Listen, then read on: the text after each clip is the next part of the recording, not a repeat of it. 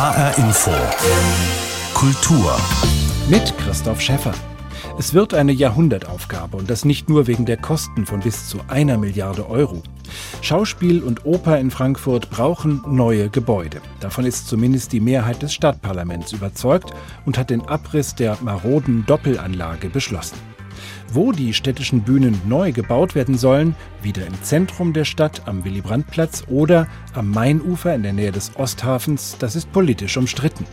Zu allem kommt noch der Denkmalschutz, der den Erhalt des gläsernen Foyers mit der berühmten Wolkenskulptur aus den 60er Jahren verlangt. Doch was wünschen sich die Macherinnen und Macher von Oper und Schauspiel? Wie wird sich die Bühnentechnik in Zeiten der Digitalisierung weiterentwickeln und welche Möglichkeiten muss ein Bühnenneubau bieten, damit hier das Theater des 21. Jahrhunderts gespielt werden kann?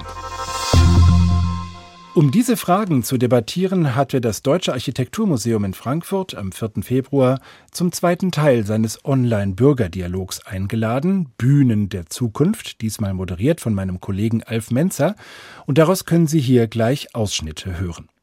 Mit dabei waren die Intendanten von Schauspiel und Oper in Frankfurt, Anselm Weber und Bernd Löbe, sowie die Intendantin der Oper in Graz, Nora Schmid, und Markus Lobbes, der künstlerische Leiter der Akademie für Theater und Digitalität in Dortmund. Außerdem Ina Hartwig, die zuständige Frankfurter Kulturdezernentin von der SPD, die zu Beginn aus ihrer Sicht die Bedeutung des Theaters für die Stadtgesellschaft darstellte. Das Faszinierende am Theater ist ja, dass es so alt ist. Es ist vielleicht sogar die älteste Kunstform überhaupt. Und Theater gehören in die Stadt. Die Theaterbauten, die Bühnenbauten sind Identitätsmarken großer Städte, weltweit, besonders aber natürlich in Europa. Es gehört zur Tradition der europäischen Stadt, dass Bühnengebäude in ihrer Mitte stehen. Und das Faszinierende ist, dass, glaube ich, jeder, der in der Stadt wohnt, auch weiß, was ein Theater bedeutet, auch wenn er oder sie vielleicht gar nicht in dieses Theater geht. Ich halte das Theater im Rahmen der europäischen Stadtgeschichte für etwas geradezu Archaisches. Theater wurde immer gespielt, auch in Kriegszeiten. Das ist offensichtlich ein Grundbedürfnis, denn das Theater ist ein privilegierter und wirklich sehr faszinierender Raum. Es ist ein Raum nach außen, es ist ein Gebäude in der Regel. Theater haben auch noch einen ideellen Raum zusätzlich. Und um den geht es ja in der Regel auch beim Theaterspielen. Wenn man so will, trifft dort die Arbeit auf den Traum, trifft die Tradition auf die Innovation.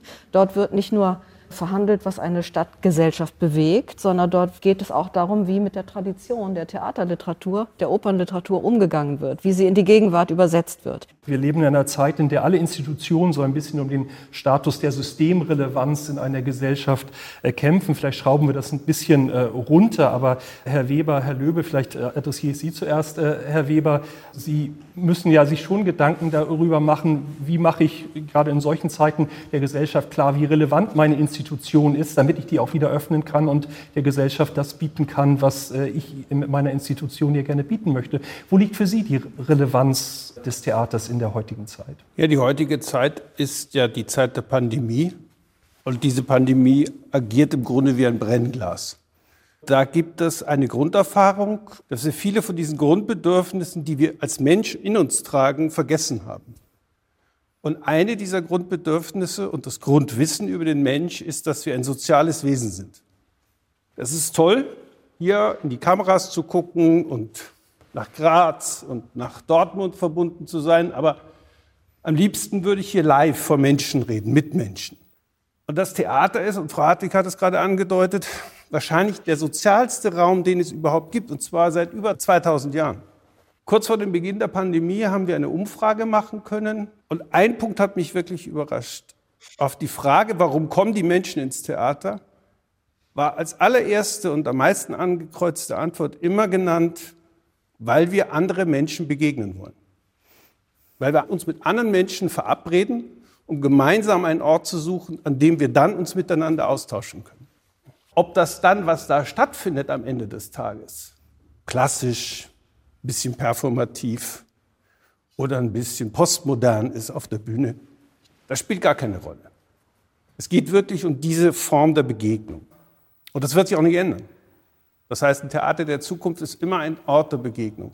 Herr Löbe, unterschreiben Sie die Beschreibung Ihres äh, Schauspielkollegen? Die Oper in diesem Fall, also das Bühnengebäude als ein sozialer Raum, in dem Menschen primär zusammenkommen, um dann dort was zu erleben oder auch um dann wie auch wieder rauszugehen aus dieser Begegnung? Ich glaube schon, dass es um Wärme geht.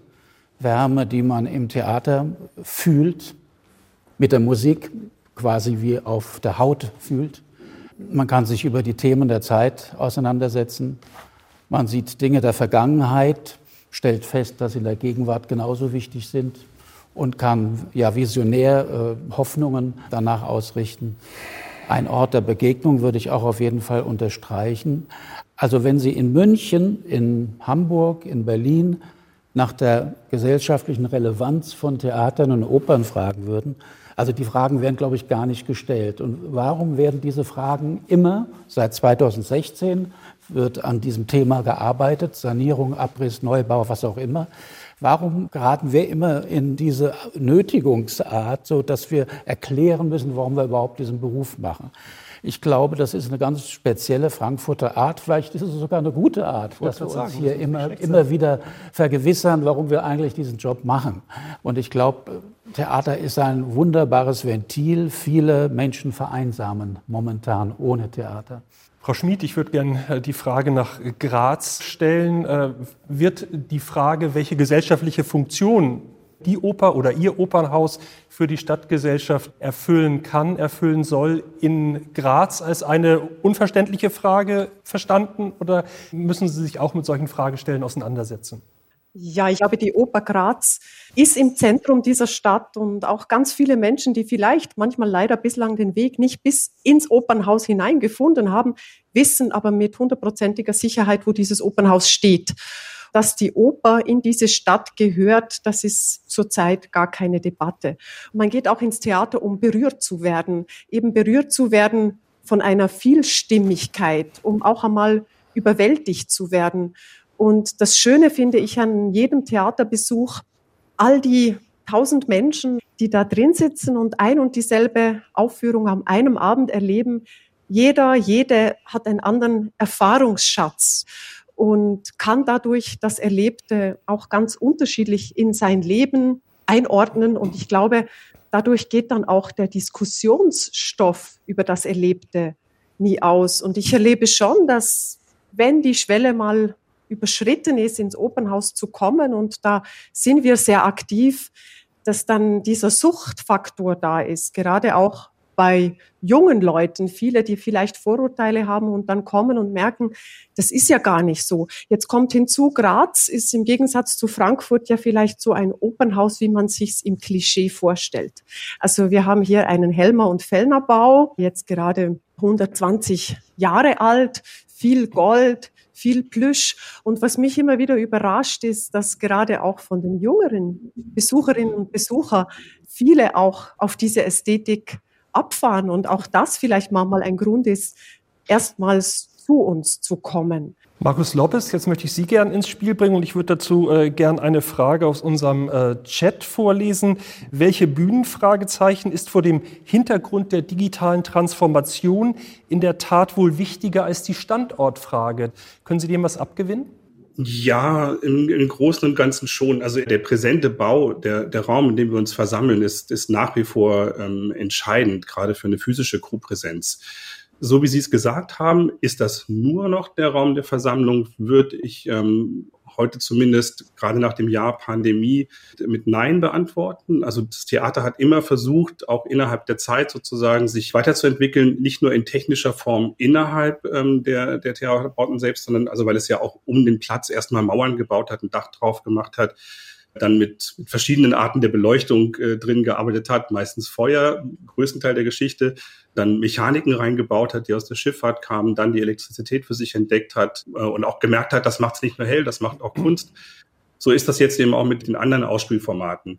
Und das ist wichtig. Es ist wichtig, dass wir auch diesen Ort besetzen, dass das Internet sozusagen der digitale Raum, in dem wir Kunst machen, ähnlich wichtig wird wie der Theaterbau, in dem wir Kunst machen. Aber wenn ich da kurz nachhaken darf, wir beobachten doch und haben doch gerade in den letzten zwei, drei Jahren beobachtet, dass es tatsächlich sehr wirkmächtige neue Formen der Vergemeinschaftung gibt. Also ich denke an die Fridays for Futures Demonstration, ich denke an die Black Lives Matter Demonstration im vergangenen Jahr, die ja in ihrer Struktur auch schon so etwas Hybrides haben. Das waren zum Teil Verabredungen, die lange Zeit vorher im digitalen Raum stattfinden und dann aber ein reales Gemeinschaftserleben auf den Straßen, auf den Demonstrationen zur Schau gestellt haben. Beobachten wir da nicht neue Formen von Gesellschaft, denen dann eben auch Theater Rechnung tragen muss?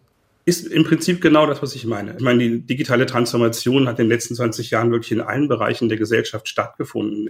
Wenn die Theater am Anfang ihrer Geschichte dahin gegangen sind, wo die Menschen sind, nämlich in die Mitte der Städte, dann müssen sie jetzt sozusagen als zusätzlichen Raum der Ausspielung äh, unbedingt das Netz erobern, um dort wieder in der Mitte derer, die sich dort eben versammeln, auch ankommen zu können. Wie sieht es mit dieser digitalen Dimension der theatralen Produktion in Ihren Häusern aus? Ich weiß, äh, das Schauspiel Frankfurt hat ein, eine Serie, eine sechsteilige Serie, Eternal Peace, jetzt gerade auf YouTube veröffentlicht. Sind das eher Angebote, die so aus der Not der Pandemie geboren sind oder äh, steckt da schon eine Produktionsweise dahinter, die Sie langfristig geplant haben die Sie auch noch ausbauen möchten? Die Entwicklung, die sich jetzt beschleunigt, wird keiner mehr von uns aufhalten. Und wir müssen uns genau Gedanken machen, und da gebe ich vollkommen recht, Markus Lobes, ähm, wie wir das in die neuen Häuser überführen. Dieses Nebeneinander von dem, was er beschrieben hat, dem analogen Theater, dem analogen Raum und dem digitalen Raum und wie das miteinander verbunden werden kann. Und da stehen wir, glaube ich, wirklich ganz am Anfang. Braucht es dafür auch noch zusätzliche räumliche Ausstattung? Brauchen Sie sowas wie ein künstlerisches Labor, das so ausgestattet ist, dass Sie solche Entwicklungen, die ja zum Teil auch gar nicht absehbar sind, was dann die neuen Ausspielwege sind, für welches Publikum Sie was äh, produzieren müssen, aber dass Sie Räume haben, in denen Sie so etwas ausprobieren können? Ja, also ganz sicher. Also wer das sich architektonisch äh, vergewissern will, wie das Theater der Zukunft ausschaut, sollte nach München gerade gucken. Da wird gerade das Volkstheater neu gebaut. Die gehen von drei Bühnen im Moment aus, einer großen Bühne aus, einer kleinen Bühne, einer mittleren. Und genau das ist das Theater der Zukunft, wo man mindestens einen Raum hat, in dem man quasi wie eine Greenbox agieren kann, wie ein hm. Studio agieren kann, wo man auch entsprechend technisch ausgerüstet ist. Da wären wir jetzt wieder bei dem Punkt, dass wir über den Zustand unseres Hauses reden müssen. Alle Nachteile, über die wir seit einem Jahr reden, werden gerade eruptiv tauchen auf, das Haus ist zu klein, das Haus ist verbaut, die technischen Möglichkeiten sind nicht gegeben. In der Oper, Herr Löwe, mhm. Sie streamen zum Teil auch äh, äh ja. äh, Programme. Die nehmen Sie im Holzfoyer auf? Oder? Holzfoyer, manchmal auch auf der großen Bühne, manchmal Bockenheimer Depot. Ich glaube, wir haben in den letzten Jahren da schon so einen leichten, fließenden Übergang geschaffen. Wenn ich an Olga Neuwirths Lost Highway erinnere im Bockenheimer Depot. Das war eine Produktion, wo man nicht wusste, was ist jetzt real, was ist analog, was wird filmisch eingespielt. Da waren auch diese Grenzen total verschwommen. Wenn wir in der Zukunft die Chancen hätten, dass wir das noch mehr verschmilzen könnten oder dass wir mit einer zweiten Bühne, wo wir äh, vielleicht äh, diese Elemente von Digitalen mehr verfolgen dürften, hätten. Das wäre ein Idealzustand für ein Opernhaus. Eine Experimentalbühne und das große Haus und dann die Hoffnung, dass die Dinge sich manchmal auch begegnen. Denken Sie in die Richtung, dass die traditionelle Bühne, die äh, nach dem alten Modell der Guckkastenbühne bei Ihnen ist der Präsentationsraum vom Zuschauerraum notwendigerweise auch durch den Orchestergraben äh, natürlich deutlich getrennt, dass Sie diese Trennung eigentlich perspektivisch überwinden wollen? Also es hat sich über Jahrhunderte erwiesen, dass dieser Guckkasten eine Anordnung ist, die ziemlich perfekt ist. Wenn wir ein digitales, futuristisches Theater entwickeln wollen, dann, glaube ich, brauchen wir andere Hilfestellungen. Dann brauchen wir Bühnen, die verschieden belastbar sind. Dann brauchen wir vielleicht auch Kameras, die durch den Raum fegen können. Beim Skiwettbewerb äh, in Garmisch finde ich das immer so fantastisch, diese Kamera zu sehen, wie die so mit, mit dem Skispringer mitmarschiert. Also so in der Art könnte ich mir ein ganz spannendes Opernhaus vorstellen. Gleichzeitig muss man aber auch sagen, ohne das klassische, in Anführungszeichen klassische analoge Theater äh, werden wir nicht auskommen. Die Menschen kommen schon wegen Mozart, Wagner, Verdi, Strauss, Puccini. Das klassische Opernhaus mit diesen Komponisten wird nicht die Geschichtsschreibung weiterentwickeln können, was Digitales angeht. Aber sie muss sich mehr und mehr dieser Sache öffnen, das ist ganz klar. Ina Hartwig, Sie haben da auch Visionen, Perspektiven? Ich würde gerne zum Thema Digitalisierung tatsächlich noch etwas äh, loswerden. Es ist ja angesprochen worden, völlig zu Recht, dass wir in der Corona-Pandemie jetzt wie in einem Brennglas gezwungen sind, bestimmte Dinge zu tun und natürlich auch uns über eine gewisse Not hinweg helfen. Ich würde aber davor warnen, dass man das, was wir im Moment sozusagen als Ersatzhandlung mit guten Gründen tun, dass wir das nicht verwechseln mit dem, worauf wir in den nächsten Jahrzehnten zusteuern wollen, ästhetisch. Mich würde tatsächlich interessieren zu erfahren, inwiefern das Thema Digitalisierung im Ernst, also wirklich im Ernst, das Bühnengeschehen revolutionieren wird und wann in welcher Form, ob gegebenenfalls auch digitale Bühnenbilder denkbar sind und bestimmte Gewerke auch ein Stück weit ersetzen können. Das würde mich interessieren. Es geht uns ja jetzt darum, in Frankfurt, wir haben eine Riesenchance, nämlich für die nächsten 50 bis 70 Jahre zwei Bühnen neu zu bauen. Und das kommt natürlich jetzt schon darauf an, sich zu fragen, wie wird sich denn die Bühnentechnik entwickeln? Dann kommt noch ein anderes Thema hinzu, das mich auch sehr interessiert, nämlich der Strukturwandel der Öffentlichkeit, der natürlich sehr viel mit dem digitalen Raum zu tun hat. Es gibt inzwischen längst mindestens zwei Öffentlichkeiten, eine, die im digitalen Raum unterwegs ist und eine, die immer noch im analogen Raum unterwegs ist. Und das Theater und die Oper, würde ich behaupten, werden ihren Reiz weiterhin äh, daraus ziehen, dass sie ein analoger Raum sind. Und wie verhält sich sozusagen dieser Strukturwandel der Öffentlichkeit, auch vor dem Hintergrund, dass sich eine Stadt wie Frankfurt enorm verändert hat in den letzten 20 Jahren, die ich hier lebe. Sie ist viel voller geworden, sie ist viel jünger geworden, sie ist viel diverser und internationaler geworden.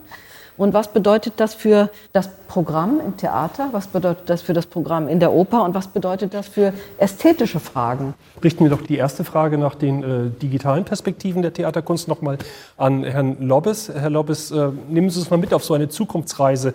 Was äh, kann da noch kommen oder kommt eben dann doch nicht, weil der analoge Präsenzgedanke des Theaters dann doch so stark ist, dass er sich eigentlich gar nicht digital überspielen lässt in Zukunft? Darum geht's ja auch nicht. Das Theater hat sich halt immer erweitert, offen gestanden. Wenn äh, davon ausgehen, dass 1602 äh, mit der ersten niedergelegten Opernaufführung die Menschen angefangen, auf der Bühne live zu musizieren, ähm, zu singen, hat sich das Sprechen auf der Bühne nach wie vor als probates Mittel bewahrheitet. Also das eine drängt das andere ja nicht weg. Es gibt immer noch Freilichtaufführungen, obwohl wir Theaterhäuser gebaut haben. Ich habe sogar eine Händeloper gesehen, die original nur mit Kerzenlicht oder mit Feuerschein geleuchtet war, obwohl wir elektrisches Licht haben. Das hat auch niemand als großen Fehler betrachtet, dass wir das zum Bühnengeschehen dazugenommen haben. Und ich glaube, nur so wird man das denken können. Natürlich sehen wir uns alle nach dem physischen Kopräsenzraum. Natürlich, ich bin Musiker, sehne ich mich danach mal wieder Musik live zu hören, also zu merken, wie die Schwingungen mich und meinen Körper erreichen. Herr Löber hat das sehr schön beschrieben. Auf der anderen Seite bildet sich ein großer Teil der Gesellschaft, ein großer Teil des Diskurses im digitalen oder auch virtuellen Raum. Und wenn wir uns dahin bewegen wollen, wo die Menschen sind, wenn wir uns ins Netz bewegen wollen, dafür braucht es nochmal eine andere Vision und dafür wird es andere Bühnen geben. Wir haben gerade in Dortmund die Jahreskonferenz der Dramaturgischen Gesellschaft ausgerichtet. Sie haben wir zwei Jahre geplant. Wir wollten 300 Menschen live vor Ort zusammenbringen. Das war jetzt für Ende Januar 21 nicht die allerbeste Idee und haben in sechs Wochen das ganze Ding umgestrickt mit Codern, Programmierern, aber eben auch mit Leuten, die sich ästhetisch mit den Fragestellungen beschäftigen und mit Menschen, die sich auf der inhaltlichen Ebene dem Diskurs gestellt haben und haben es geschafft, eine Konferenz abzubilden, die in den Räumen der Akademie, die nachgebaut waren, ein virtuelles Treffen zu ermöglichen mit Avataren. Alles noch sehr basic hat technisch zum Glück funktioniert mit einem virtuellen Kameramann, der durchgegangen ist. Diese Dinge werden immer fotorealistischer werden. Sie werden von der Accessibility und Usability, also wie bekomme ich Zugang und wie benutze ich es, werden sie immer einfacher werden. Sie werden immer schöner aussehen. Sie werden immer smarter laufen. Und da in Kontakt zu treten, das wird ein spannendes Thema. Öffnung in die Gesellschaft, das Stichwort würde ich äh, gerne aufnehmen. Ist auch ein Stichwort, das im, im Chat immer wieder äh, auftaucht. Wie kann eigentlich das Theatererlebnis einer möglichst großen Vielfalt äh, der städtischen Gesellschaft zugänglich gemacht werden? Und äh, wie kann das Theater in Zukunft dieser ja eher wachsenden Vielfalt und Ausdifferenzierung der Gesellschaft Rechnung tragen? Wie können Sie Angebote für eben eine Stadtgesellschaft machen, die sehr viel breiter ist als der, und das ist natürlich ein Klischee der des Hochbildungsbürgertums. wenn wir die Erfahrung machen, dass diese Pandemie ja Gesellschaft und auch unser Publikum, unser zukünftiges Publikum, nämlich die jungen Menschen gerade ja auch teilt, also in die, die teilnehmen können und die, die nicht teilnehmen können, dann müssen wir uns Gedanken darüber machen, wie kriegen wir es wieder zusammen. Es gibt drei Faktoren, die sind sinnstiftend, gesellschaftsstiftend. Das ist die Bildung, das ist die Kultur und das ist der Sport. Da begegnen sich Jugendliche heute noch außerhalb von ihren Peergruppen und da können wir sinnstiftend einwirken. Und alle Energie und alle Gelder und alle Ressourcen, die wir haben, müssen in diese drei Bereiche rein. Wenn wir da schlampen, wenn wir das einfach versäumen, dann werden wir gesellschaftlich in 10, 20 Jahren solche Schäden haben, die wir gar nicht mehr bezahlen können und gar nicht mehr auffangen können. Das Digitale ist das eine. Man könnte aber auch sagen, die Theaterinstitutionen haben auch die Möglichkeit, Anlässe zu schaffen, zu denen eben Menschen aus verschiedenen Bereichen der Gesellschaft eben dann real zusammenkommen und plötzlich eine Nähe erleben, die sie im alltäglichen Umgang eben äh, nicht erleben. Frau Schmid, ich würde Sie gerne mal in Richtung Graz fragen. Unternehmen Sie den Versuch, solche Anlässe zu schaffen, in der Teile der Bevölkerung in Ihrem Haus oder in Ihrer Oper zusammenkommen, die sonst vielleicht gar nicht so viel miteinander zu tun haben? Ja, immer wieder halt über programmatische Schwerpunkte. Das kann im Konzertbereich sein, auch im partizipativen, dass wir bestimmte Gruppen früh in etwas mit einbeziehen. Es kann aber auch sein, also wir haben eine Reihe jetzt gehabt, die letzten Jahre nennt sich Opernkurzgenuss, wo wir auch bewusst mit Kurzopern aus dem Opernhaus raus sind, an immer wieder andere Orte in der Stadt, wo sonst, sage ich mal, im Normalfall Oper nicht stattfindet oder die man vielleicht nicht mit Oper in Verbindung bringt. Und das andere ist die Frage der Ansprache. Wo finde ich denn jetzt die Menschen, die sich dafür interessieren könnten und sich darüber austauschen möchten? Ich denke da vor ein paar Jahren an die griechische Passion von Bohuslav Martinu. Das war im Frühjahr 2016 gewissermaßen auf diesem Zenithöhepunkt der damaligen Flüchtlingskrise, jetzt die Steiermark ganz im Süden Österreichs, auch Grenzland. Also die Menschen hier haben das damals selbst erfahren. Dann haben sie das Bedürfnis gehabt, ins Opernhaus zu kommen und sich mit dem Thema noch einmal anders auseinanderzusetzen. Und dann in den ganzen Nachgesprächen sind also wirklich unterschiedlichste Generationen, zum Teil auch unterschiedlichste politische und gesellschaftliche Haltungen aufeinander getroffen und in einen schönen Dialog gekommen. Natürlich geschieht das nicht bei jeder Aufführung, aber wir haben da sehr, sehr viel darin investiert zu schauen, wen könnten diese Themen alles interessieren und wie können wir diese Themen nun an diese Menschen bringen? Das kann auf dem digitalen Weg sein, muss aber nicht. Das ist ja fast eine einzigartige Chance, dass Theater und Oper so neu gebaut werden können, dass da vielleicht zukunftsfähiges Theater und Oper gespielt werden kann. Darum würde ich zum Abschluss gerne nochmal unsere auswärtigen Gäste fragen. Was wünschen Sie Frankfurt für eine zukünftige Oper und ein zukünftiges Theater? Was wäre es, was Sie gerne in, ja, was sind es, fünf bis zehn Jahren hier gerne sehen? Frau Schmid, vielleicht Sie. Was für eine Oper wünschen Sie Frankfurt? Naja, ich sag mal, als Außenstehende beobachte ich ja den Opernstandort Frankfurt schon lange und das ist eine leuchtende Oper, eine strahlende Oper, nicht umsonst mehrfach auch Opernhaus des Jahres geworden. Und ich wünsche mir natürlich für diese Stadt ein Opernhaus, das diese Magnetwirkung vielleicht sogar noch verstärken kann. Denn die Chance ist ja, dass viel debattiert wird über einen Neubau dass dann immer mehr Menschen auch darauf neugierig werden und dann auch kommen. Ich wünsche mir ein Opernhaus, was eben den Repertoire- und Ensemblebetrieb, wie wir ihn sehr erfolgreich erleben, weiterführen kann, was aber darüber hinaus, möge es in einer zweiten Spielstätte sein, möge es genialistisch in diesem einen anderen Raum integriert sein, vielleicht auch experimentelleres Theater ermöglicht.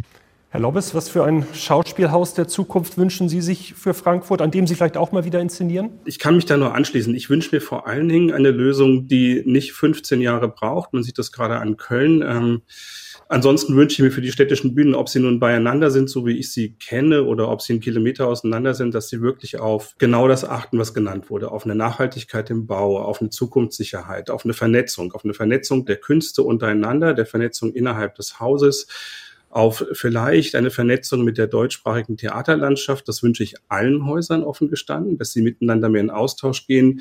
Welche Diskurse sind gerade unterwegs? Welche Erfahrungen machen wir gerade mit neuen Technologien? Welche sinnstiftenden Einsatz davon haben wir? Mit welchen neuen Publika, die wir gewinnen können?